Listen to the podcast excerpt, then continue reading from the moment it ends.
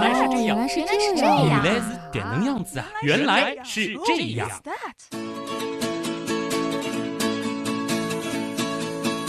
欢迎来到《原来是这样》，各位好，我是旭东。我是姜文。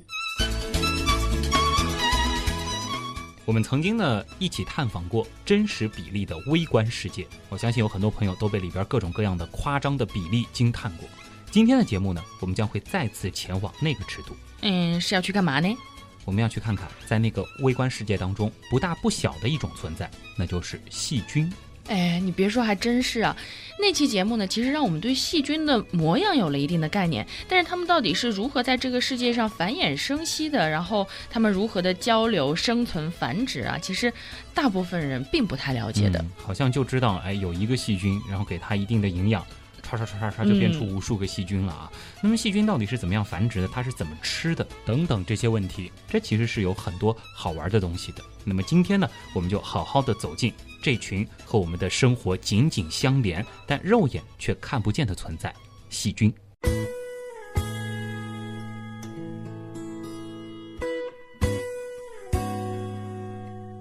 先问你一个小问题啊，嗯，在日常生活当中，如果我们打一个喷嚏，你猜猜这里能打出多少细菌？啊，我还以为你要说是不是打个喷嚏是有人想你呢？嗯，应该会有成千上万的细菌吧。嗯，具体有多少？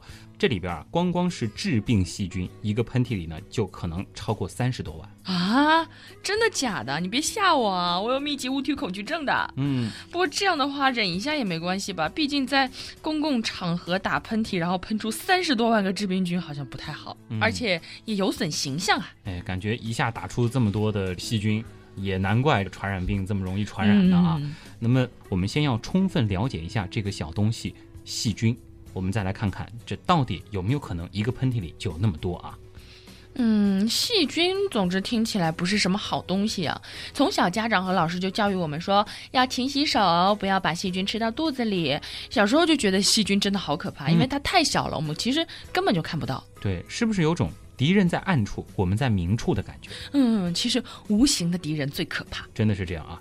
也许呢，很多人都会对细菌感到莫名的恐惧啊。我们吃很多的药，有的朋友会用抗生素，那么都是想把细菌消灭殆尽。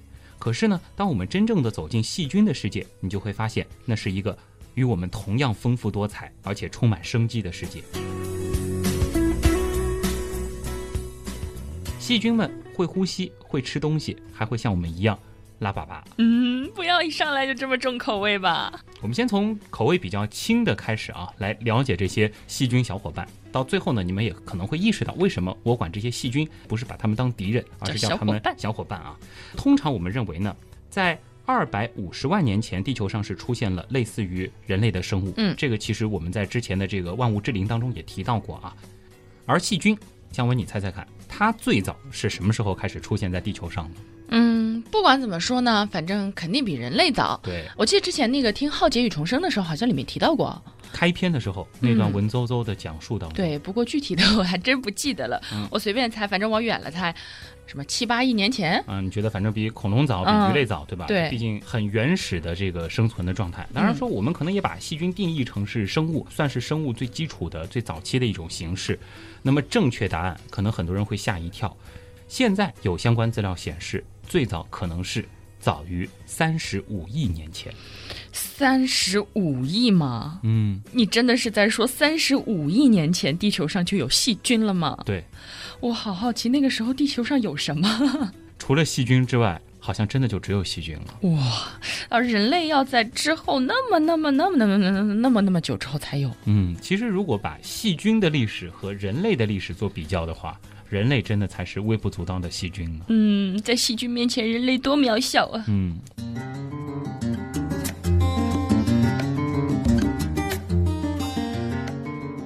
细菌呢，可以算是地球上最早的一批原住民了。那么，根据现在最流行的假说，他们最开始呢是在海洋当中由一些复杂的有机物在一定的，在一些特定的条件下产生的。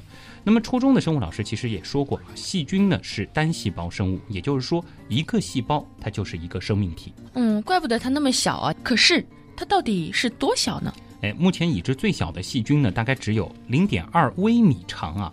这个一微米呢是一千分之一毫米，那么零点二微米，大家就可以想象了。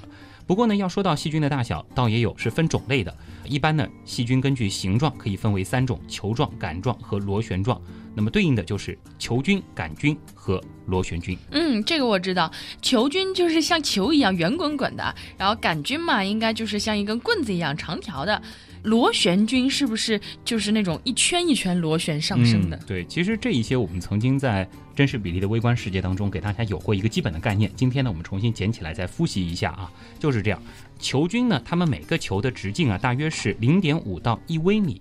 不过呢，它可以是好多个球排成一列，这个呢就叫链球菌。哦，是不是听到过类似的这个名字啊？对，而且很形象。嗯，那它就可以变得很长很长了。杆菌呢，它的长度一般是零点五到五微米，但是呢，它不一定是细长的，也可以是粗短粗短的。啊，有的可能是一个长长的杆子，有的呢可能就是短短的，像个胶囊似的啊。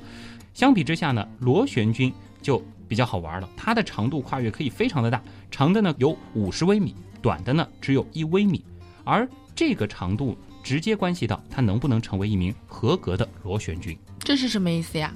你想啊，这个螺旋菌它得是个螺旋的样子，对不对？嗯可是如果它的菌体不够长，这个弯起来就不能够卷成一圈儿，那就会变成一个逗号的样子。豆菌。那么这个就不能叫罗菌了啊。其实豆菌这个名字也挺形象的，它其实还有一个名字叫弧菌，那就是弧度的弧。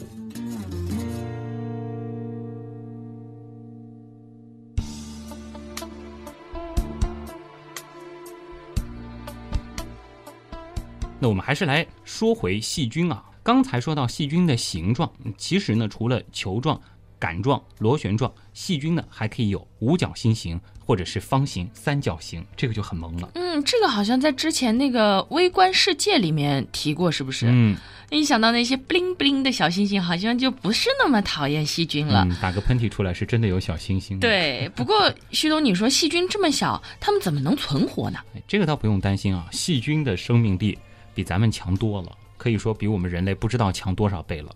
可以说啊，细菌是所有生物里生命力最顽强的，它们对生存条件的要求是非常非常的低，到哪儿几乎都可以活。所以它不是阿丘一个喷嚏出去就摔死了那种，是嗯，人家真正是小强啊。嗯，那你说我们活着要吃东西补充能量，细菌靠什么维持生命啊？它们有嘴巴吗？能吃东西？哎，细菌是怎么吃东西的？嗯这是一个很好的问题啊。虽然说细菌没有嘴巴，这个不像我们说杀菌药的那种广告上画的那个细菌。其实细菌没有嘴巴，但是呢，不代表它不能吃东西，它呢是可以通过一种叫做包吞和包吐的机制来摄取营养物质啊。我们可以想象这样一个场景：有一只细菌，它发现呢面前是突然出现了一盆食物，嗯啊，结果呢，它要去吃，怎么吃呢？它就快速的挥动它的鞭毛，啊，这是它的一种移动的小工具啊，它就会往食物的方向游过去。然后呢，它把这个盘子给掀翻，让那些食物都倒到自己的身上。哇哦，接下来呢，它就可以慢慢享用了。怎么享用呢？它呢会在沾有食物的地方啊，把自己的身体给凹下去，从外面把食物给包住。哎，自己就像是这个我们包汤团的面皮似的啊，嗯，好形象。把这些东西给包住。那么包进去之后呢，这一团东西就包到它肚子里去了。太神奇了，好聪明啊，都不需要嘴巴。哎，那你说它这么吃进去，也得排出来吧？嗯然后排出来怎么排呢？其实怎么排出来呢？就是前面提到的包吐这样的一种机制了。那么方法呢，其实就是包吞反过来而已，再把里边突出一个哎没用的东西突出来，嗯，然后呢，逐渐逐渐把它挤出来。倒是挺省力的。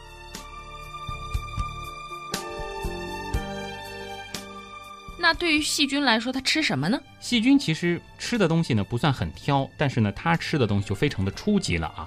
主要呢也是要喝水的，对不对？嗯那么还有碳源、氮源，这个呢就是碳啊，这个 C，然后以及氮 N，这个嗯源是源头的源、啊。比如说各种碳和氮的无机或有机物，可以从糖类和氨基酸里面获得，这是它们能量的主要来源。那么有了这个能量，才可以合成菌体。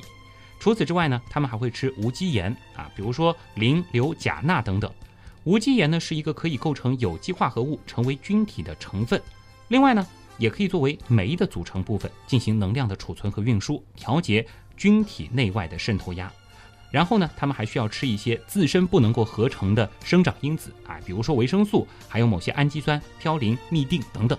哇，真没想到那么小一个东西吃的还挺多的，关键是它吃了还不胖。嗯，其实倒不是吃不胖啊，这个你像我们经常会调侃朋友胖了，哎呀，这感觉你比原来胖了是整整一圈了啊。人家细菌是这样的，吃胖了之后啊，直接就分成两个它了。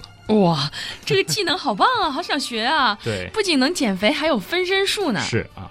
可惜咱们是人啊，不能和细菌比啊，否则我多吃一点，敞开吃，两个旭东，结果就两个旭东了。嗯，一个鹿，一个碱啊，一个东半仙啊，一个这个高科学的旭东都可以啊。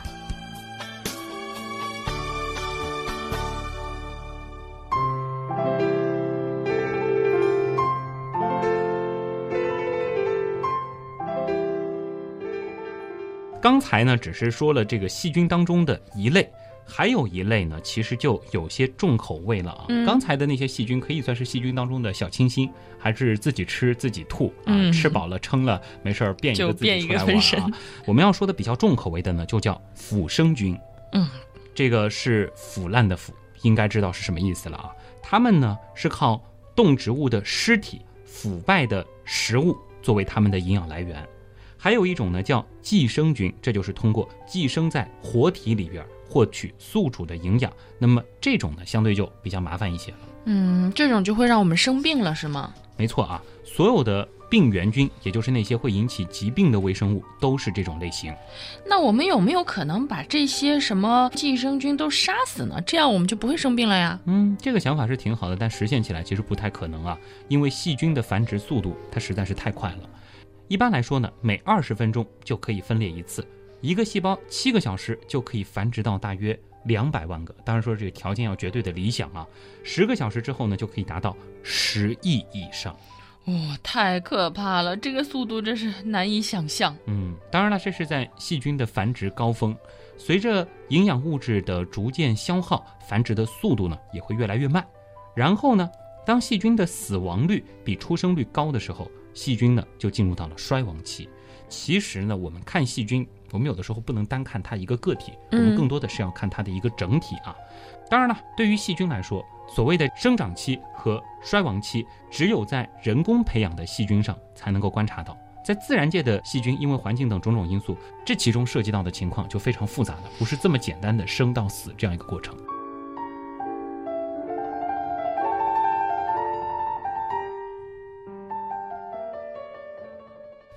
那怎么样才能提高细菌的死亡率呢？高温可以杀死细菌吗？高温是可以灭菌的。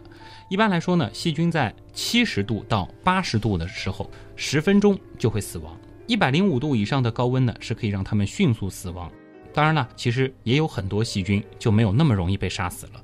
它们在面临高温威胁的时候呢，会改变自身的化学结构，产生一种叫芽孢的东西来抵抗高温。而芽孢呢是非常非常厉害的，它可以使产生芽孢的生物体在非常恶劣的环境下存活下来，不仅可以耐高温、耐干旱、耐辐射，甚至还可以抵抗毒性。什么？有的时候洗碗的时候觉得开水烫一下就杀菌了，那这芽孢就像细菌的金钟罩铁布衫啊！对，有点这个意思啊。但其实呢。我们说这个细菌在世界上分布的实在是太广，它的种类实在是太多，所以呢，我们每说一个它的特点，我们不能够轻易的给它带入到所有的细菌身上啊。一些特例有这些能力。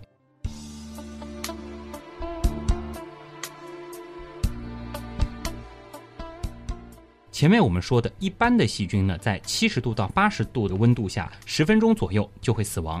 但是呢，芽孢可以在一百二十度到一百四十度的温度区间持续生存好几个小时，这个的确很夸张。你想，在这个温度下，如果说压力是正常的话，水都沸腾了，然后变成水蒸气了，是不是？又比如啊，一般的营养细胞呢，在百分之五的苯酚溶液当中就很快死亡了，但是芽孢呢是能够存活十五天，而且芽孢的大多数酶是处于不活动状态，代谢极低，所以呢，芽孢。被称作是细菌抵抗外界不良环境的一种休眠体。嘿，他倒好嘞，打不过别人，穿一件防弹衣，舒舒服服睡觉了，别人还拿他没办法。嗯，他还真的是安安心心的睡觉了。嗯，这也是细菌发展出来的一种独特的生存方式。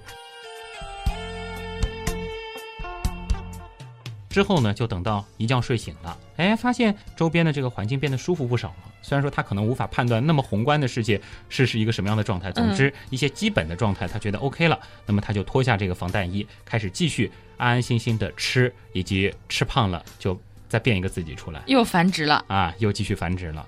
所以呢，怎么样破坏芽孢，破坏这道防弹衣，也是我们现在在生产药物的时候需要进行研究的。唉。看来要彻底的消灭细菌就是不可能的了。当然，其实呢，话说回来啊，要彻底消灭细菌，这不仅仅是一件不可能的事儿，它更是一件没必要的事儿，而且还算是一件挺危险的事儿。具体为什么，先卖个关子。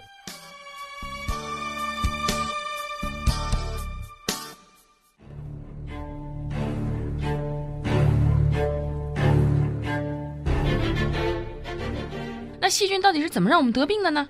首先呢，我们先得明确一点，就是说细菌它其实是一个中性词，对吧？就像我们说人，其实也有好人和坏人，细菌更是。其实有益的细菌，就包括我们肠道当中的那些益生菌，那是非常非常有用的。我们不能够简单的说细菌就是不好的，嗯，不是所有的细菌都能让我们生病，但的确那些病原菌也很讨厌，会让我们得那些很痛苦的疾病啊。讨厌了。这些病原菌呢，它们会产生一些致病的物质，造成宿主啊，也就是我们人类或者说其他的这个生物体被感染等等。而那些细菌界的遵纪守法的好公民们啊，其实它和主人之间是非常和平相处的，甚至有的时候主人是完全离不开它们的。呃，比如说我们非常熟悉的，你刚才也提到了大肠里边的大肠杆菌，嗯，的确是好公民，而且对我们非常的有用。它们呢没有芽孢，而且和我们终生相伴。还可以合成维生素 B，还有 K，并且呢是有杀菌的作用。那这么说，大肠杆菌就是我们的好朋友了喽？可是为什么我听说好像有一个叫什么大肠杆菌病呢？就是好像会拉肚子的那种。嗯，虽然说大肠杆菌总体上是遵纪守法的好公民，但其中呢也不免混了一些破坏分子。他们的抗原的血清型号不太一样，就会导致腹泻等等。另外呢，在某些特定的情况下，一些安分守己的细菌啊，也会迷失自我啊。好公民做惯了，有的时候可能也想这个任性一把啊。那么他呢，就会出现各种各样的状况。比如说呢，因为菌群失调，宿主免疫功能低下，或者说是菌群寄居部位发生了改变，这就造成了生态失调，那么也会引起感染。其实细菌不是个体嘛，有的时候说一群细菌忽然待到了它不该待的地方，嗯，他们一想，哎呀，我们的家园怎么变成这样了？然后就开始这个做一些奇怪的事情，引起一些奇怪的反应啊。那么对于我们宿主来说呢，就引起了感染，又或者一些正常的大肠杆菌，它不小心进到了胆囊或者膀胱等等，这也会引发炎症。危险真是无处不在啊！嗯，其实呢，之前我在其他节目里面也和做肠道卫生的医生聊过。啊，他也说，其实，在人体当中啊，在肠道当中寄生的这些细菌，对我们而言也是非常非常重要的。嗯，而且呢，每个人因为他的这个遗传特性，在肠道当中寄居的这些微生物的这个群落总数以及种类都是不一样的啊，这么神奇，这也是很好玩的一个事儿。所以呢，当有一些人身体条件特别差的时候，或者说呢是患有一些先天性的疾病啊，这些情况呢就可能会需要移植粪便。哦，听上去有些我去太重口味了，但实际上它却是一件很有意义的事情啊！有兴趣的朋友可以检索一下我做的其他节目，曾经详细的讲过这个事儿啊。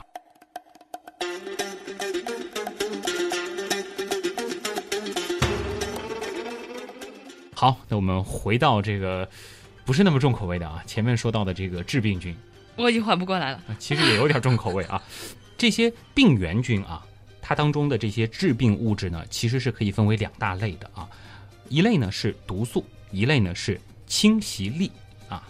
毒素呢是对宿主有毒害作用的，它呢能够直接的破坏机体的结构和功能，而这个侵袭力它本身其实是没有毒性的，但是呢它能够突破宿主的生理防御屏障，并且比较可怕的是，它会在你的体内生存下来、繁殖并且扩散。可以这样说。如果我们把毒素当做是元凶的话，那么这个侵袭力就是帮凶。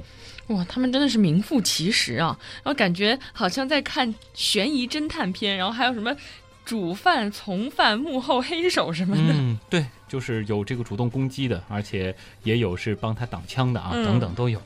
其实呢，还有一些细菌，比如说沙门氏菌，这其实也挺恐怖的啊。当我们不小心弄破了手，伤口比较深的话。或者说是被锈铁钉扎到肉里的时候，听着就好疼。嗯，这时候应该怎么办？去医院呀。对，应该大家都有这个常识啊。那我们就必须去医院注射预防针，预防由梭状芽孢杆菌引起的破伤风。哦，这就是传说中的破伤风。嗯，对，梭状芽孢杆菌呢，它是一种厌氧菌啊，它呢不太喜欢氧气，它呢就可以在那些氧气比较少的地方繁殖。那比较深的伤口其实就是一个这样的环境，你想它不太接触空气嘛，对吧？氧气就不太容易到那儿去，在这样的环境当中呢。它们会产生一种能够致人于死地的毒素。目前我们知道的梭状芽孢杆菌会产生的对人类最厉害的毒素啊，只要零点一微克就足以致命。零点一微克啊，一万分之一克，好可怕呀！这下毒高手啊！嗯，哎，难怪会说那个被什么锈的东西弄到伤口不要包起来什么的，以免给它制造一个更加缺氧的环境，就是这个道理啊。如果看影视作品，应该会知道很多的主人公，他身边的一些朋友，尤其这种探险片什么的，都是因为这种伤口，对对对对，感染了，然后当时没有一个比较好的这个治疗的条件，结果就不幸离开了特别严重。对，大家一定要引起注意啊。嗯。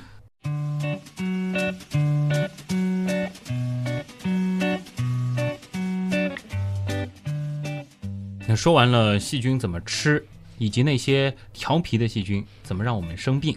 那么接下来说一个比较好玩的啊，嗯，你知道细菌和细菌之间是怎么交流的吗？交流？你确定你没有问错吗？嗯，还是说你被细菌侵扰发烧了？细菌会说话吗？还交流？细菌它其实也有细菌语哈，真的假的？而且细菌的语言呢，这得打个引号啊，当然啊，它具有很强的专一性。每一个分子只能和它对应的受体结合，这就非常的专一了啊。比如说我说一个啊，嗯那可能另外一个人他只听得懂啊这一个词，但他可能大概明白这是什么意思啊。细菌和细菌之间的交谈呢是很私密的，都是在说悄悄话啊。我说的这个啊，只能够对另外一个听得到这个啊的人起到作用。这种交流呢，仅限于同种族内部，每一个细菌呢，它都有特殊的分子来代表它的语言。通过计算同类分子的数量，它就能够知道周围有多少的同伴了。哇，这是同一种细菌内部的交流。那比如说，不同种的细菌和细菌之间可以交流吗？啊，一只大肠杆菌怎么样勾搭对面过来的什么葡萄糖链球菌妹子啊？也是可以的。细菌呢，它也有一种社会化的概念。在绝大多数情况下呢，细菌它都不是单独生活的嘛，对吧？它居住的环境可以说是相当的鱼龙混杂，所以呢，细菌们是必须学点外语。嗯，那他们也要考英语等级吗？嗯，就像咱们学英语一样啊。细菌的世界呢，其实有一门公共语言，用于不同菌种之间的沟通。请说普通话，我懂了。那 其实，在我们看来呢，这更像是方言和普通话的区别，没错啊。那么有了这门公共语言呢，细菌就可以区分在我周围有。多少是同种细菌，有多少是异种细菌了？他们呢会把这些信息都传递到细胞内部，然后决定该怎么做。比如说，在这块地方，谁应该占多数，谁只能占少数。这是在召开细菌协商会议吗？有道理啊。很多时候呢，我们的外在表现啊，都是细菌们协商之后的结果。当然说，细菌它是基于一种比较有意思的判断，一种无意识的。有意识的判断，这个 大家可以去想一下，这是一个很抽象的概念，它能做出一些决定啊。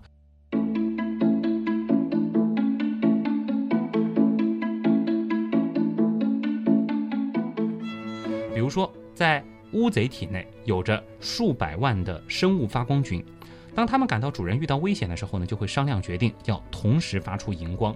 这个时候呢，乌贼就会通体发亮，分散捕食者的注意，从而成功逃命。这是细菌们聚到一块儿之后做的好事儿，也有的时候呢，他们聚在一起会造反啊，比如说沙门氏菌，他们呢会把同类召集到一起，然后释放毒素，让我们生病。那我们能控制吗？就是有没有可能控制他们是做好事还是搞破坏呢？这是细菌的社会，我们无法插手。但是呢，我们可以在他们做了坏事之后，对他们稍加惩罚。这个我又知道，是抗生素吗？嗯，对。抗生素呢，的确是人类研制出来的，为了抵抗这些造反的细菌而生产的一种药剂。姜文，你知道抗生素它最早是怎么来的吗？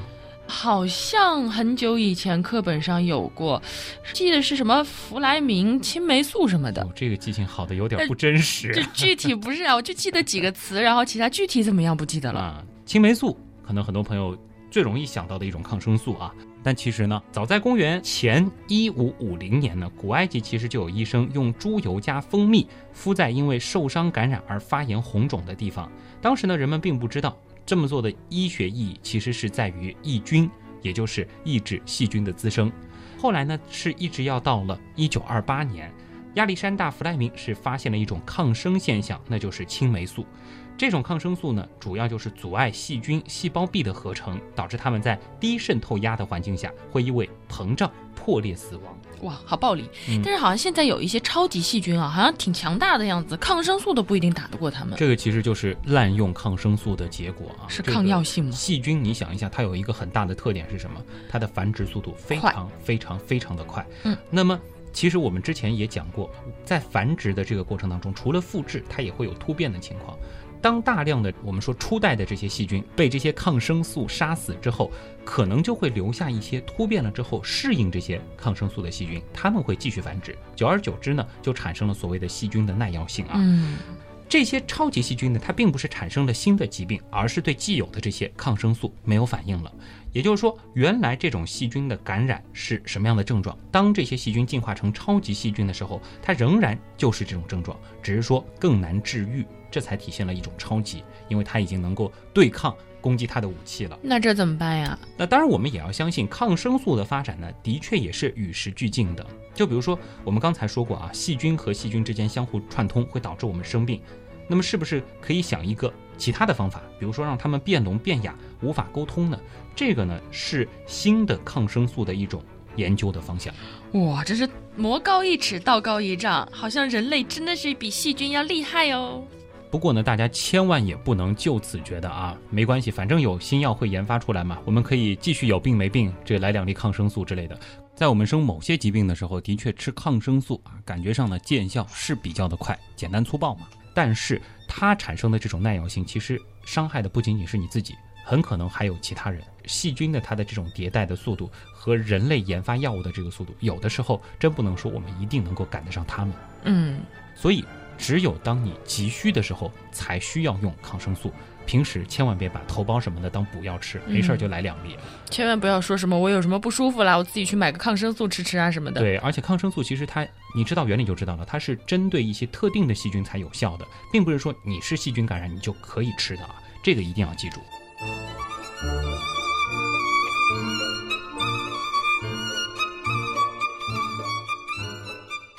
另外呢，我们还是要说啊，细菌呢，它并不是都搞破坏的。其实抗生素有的时候还会杀一些好细菌啊。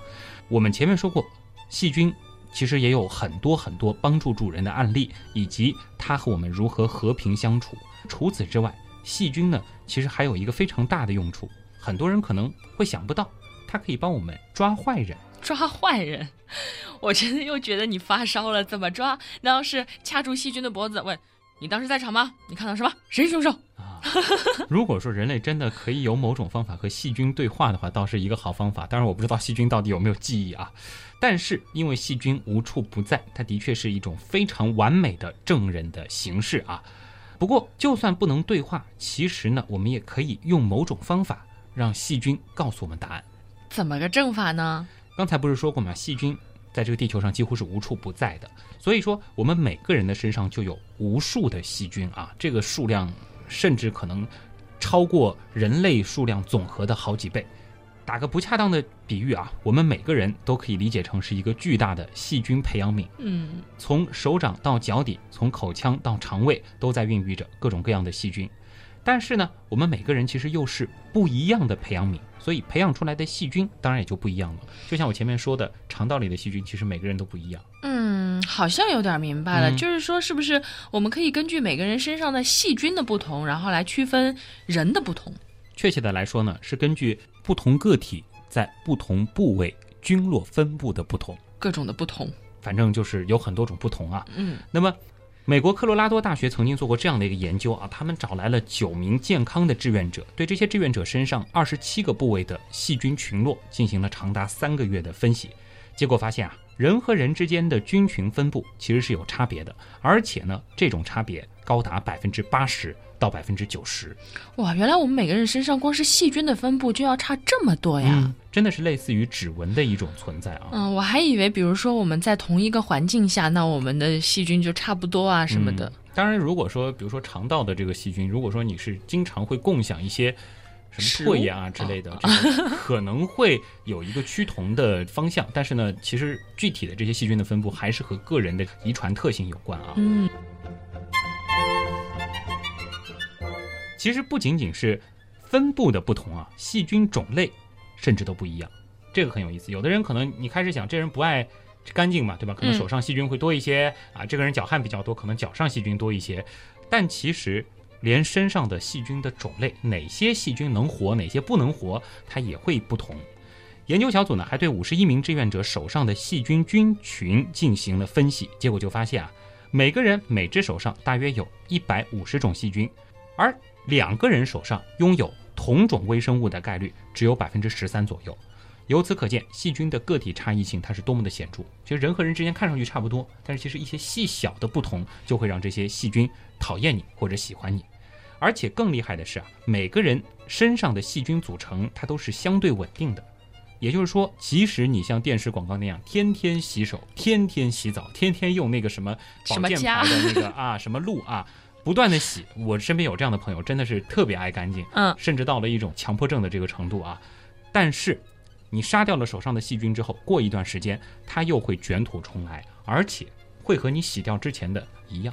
这么溜，简直和指纹和 DNA 差不多了。对，感觉可以通过细菌直接鉴别差不多是谁。以后这个出的新一代这个苹果手机是不是可以出一个这个什么细菌培养 培养皿功能啊？这个又重口味涂起来了。一点什么细菌，然后识别对了就解锁啊。甚至有一点啊，它有可能会比指纹更加的厉害。怎么说呢尤其是说是在帮助探案方面啊。嗯我们都知道，长期磨损或者用火烧是可以消除指纹的。嗯，但是细菌呢，它真的是打不死、灭不掉，或者说可能某些材料啊，你其实留下指纹还是比较困难的，比如说这个一件衣服什么的。嗯。但是呢，细菌其实可以在任何的物质上留下来，而且呢，它不会受到我们说正常的温度、光照和湿度等环境变化的影响。对于 DNA 来说呢，细菌也有一个非常大的优势，那就是双胞胎的 DNA 它可能是一模一样的，但是它们的细菌指纹却是独一无二的。哇，我怎么理解？就是说，我们知道双胞胎、同卵双胞胎，嗯它们的 DNA 其实是几乎一模一样的，嗯，但是它们的细菌指纹却是独一无二的。这个太厉害了，我觉得就是对那种破案太有用了，就独一无二的细菌指纹，简直就是把那个什么普通指纹和 DNA 都 PK 下去了所以。赶紧我们搞家创业公司去弄一个这个细菌培养指纹解锁啊！然后、啊回家之后 不是要探口水案吗？涂在那个什么门框上，过个十几分钟，细菌培养够了，砰，门开了啊。不行吧？不是说什么还有百分之十三左右是跟你一样的吗？我们要提高它的这个精度嘛，对吧？没想到细菌还有这个作用。是，所以说呢，这个现代的法医学啊，也是发展出了一个新的分支，叫做微生物法医学。这让小小的细菌成为了破案的利器。不过呢，微生物法医学目前还在发展当中，但是不可否认的是，细菌它的确是连接犯罪现场和罪犯最活生生的一种证据，而且的确是真正的活生生。嗯，原来是这样。就是这样。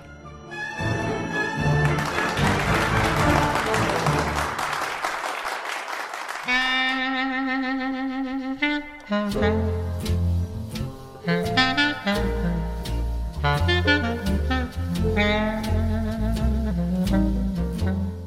么这期文案呢，要感谢一下云天青同学啊，也是非常支持我们节目的一位听众，默默的写了一份啊，我觉得还是非常生动活泼的文案，带我们再一次去体验了一下这个微生物的世界。那么其实关于细菌的故事还有很多，以后呢我们也会有机会给大家继续的展开。今天我们其实是更多的了解了细菌的生活的状态，对吧？嗯那他平时怎么喝啊，怎么吃啊，啊怎么拉啊之类的。那么以后有机会呢，我们可能会和大家来盘点一下那些奇奇怪怪的好玩的喜剧。这里呢就先挖一个坑，因为今天并没有挖太多的坑啊。哎，是哦，惯例挖一个坑。啊，那么再次感谢一下云天青同学啊，这个同样也是我们原样刀友会的一位成员。同时呢，今天要感谢的事情还挺多的，因为在上周我是默默的建了一个群，叫原样志愿组。嗯，这个是基于原样刀友会发展出来的一个志愿者小组，他们也是决定要帮整个。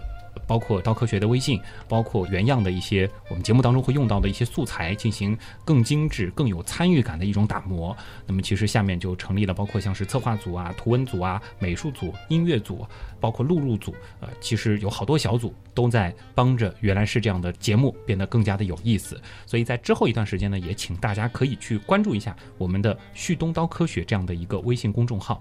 这个以后就不仅仅是旭东一个人在这刀了，在这个背后。有人帮助你之后，是意味着你这个公众号的更新频率会提高了吗？会提高，而且会有更多实用的东西。这个是今天一定要推的一个点啊！之前的话，微信公众号主要是旭东在和大家玩一些这个猜谜的游戏，或者说年终闯关的时候在玩的一些游戏。那么其实，在原来是这样当中，我发现其实有很多互动平台会有朋友和我反映，哎，感觉光听。总觉得缺了一些什么，是不是能够借助一些视觉上的东西辅助我们来收听？或者说听完这一期节目觉得有点意犹未尽，我能不能再了解一些和这个相关的其他的知识？在每次节目更新之后的第二天，在我们的微信公众号当中，其实就会有和这期节目相关的推送。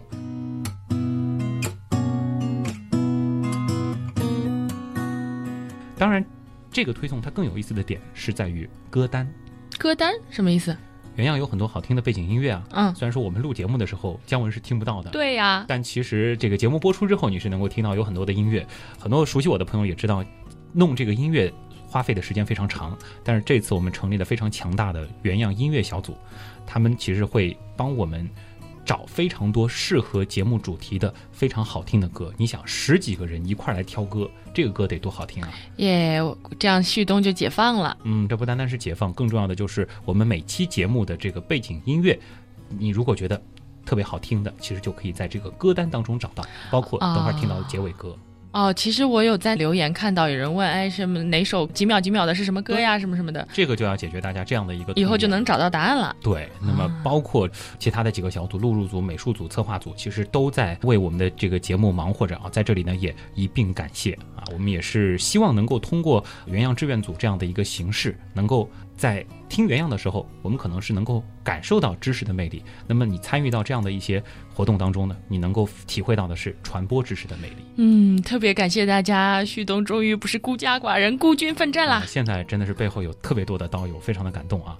那么同时呢，原样文案组也欢迎大家的加入。那么像今天的这个云天青同学，包括上一次的这个飞扬莫问啊，包括之前的冰封小姐啊，其实他们都在原样文案组当中。对原来是这样的节目内容感兴趣的朋友，你想把你所熟悉的知识分享给其他朋友，也欢迎加入原样文案组。当然，一个更直接的方式其实就是搜 QQ 群，原样刀友会。对，这几个字特别好搜啊，刀是那个唠叨的刀，原样刀友会。现在呢，大群很遗憾已经满了，天狼群已经满了，终于满了啊！北极群呢是敞开怀抱欢迎着所有的新朋友啊。当然，其实这几个群都不是孤立的，你可以通过几个小组和其他的群之间有一些互动，这是非常快乐。同时也很长知识的大家庭啊！最后唠叨一下我自己的这个互动平台啊，这个百度贴吧“旭东刀科学”以及微信公众号“旭东刀科学”，还有旭东的微博，同样欢迎大家的参与。姜文要找他也非常容易，乖乖猫仔君，君是细菌的菌，这是姜文的新浪微博。另外呢，姜文其实在原样刀友会当中也有出现，对不对？嗯啊，大家懂的啊，也可以到群里来找一找他。好了，那么本周的节目就先是这样了。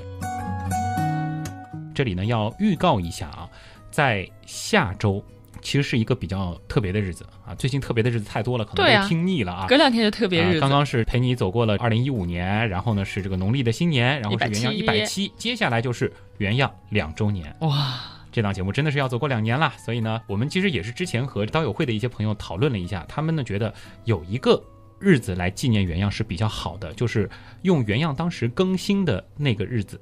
但是因为原样是固定周五更新嘛，所以我们就有点像这个西方的那种节日的方法，在每个三月的第二个星期五，算是原样两周年的特别节目。那么在下周我们也会安排一期有些特别的原样的正片，敬请期待。对，去年我们是重做了一期节目二 B 铅笔，那么今年呢，敬请期待吧。好了，我是旭东，我是姜文，代表本次节目的撰稿人云天青，感谢各位的收听，咱们下周再见。感到契合复制人。电脑神话带领我们走进新世界，关于哭，关于笑，也都可以学。不用脑，不用眼，不用心，只是。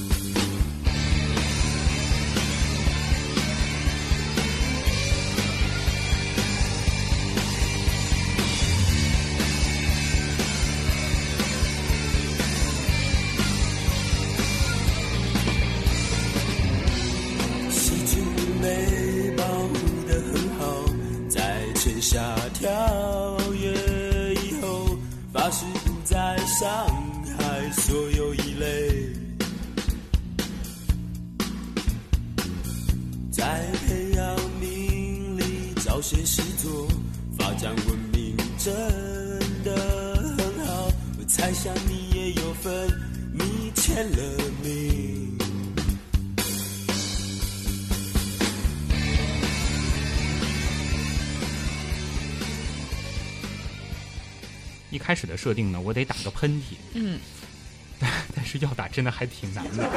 阿贼，就这样吧，嗯，好假呀！是有点假，那就阿球啊，啊，你打完了？我打完了，就这样吧。哎，旭东，你这是怎么了呀？你打你也没有打那么多喷嚏。算了算了算了，我就说打个喷嚏好了。嗯，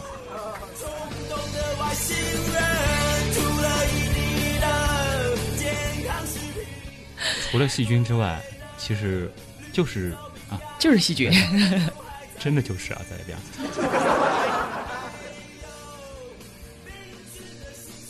当大量的我们说初代的这些细菌被这些抗生素、被这些抗生素、被这些抗生素，经常会共享一些什么唾液啊之类的，这个可能会有关啊。嗯，十八岁以下的小朋友自动忽略啊。我什么都没说啊。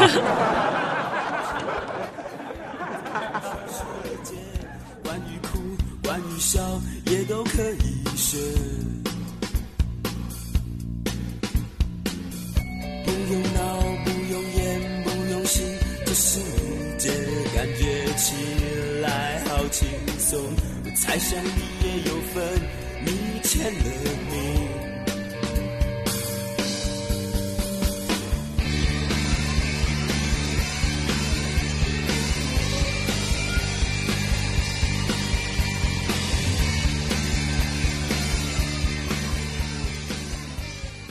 还有一个额外的福利，是吗？